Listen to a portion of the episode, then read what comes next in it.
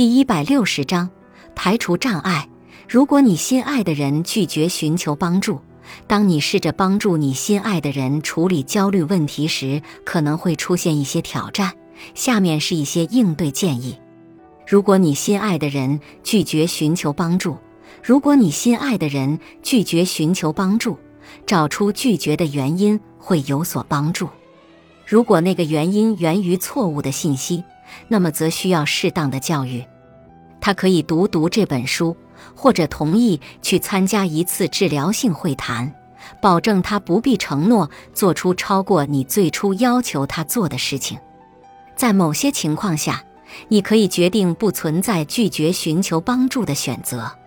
例如，如果你是一个二十四岁的儿子或女儿的父母，你的子女靠你生活，足不出户，没有能力工作，也不愿意寻求帮助。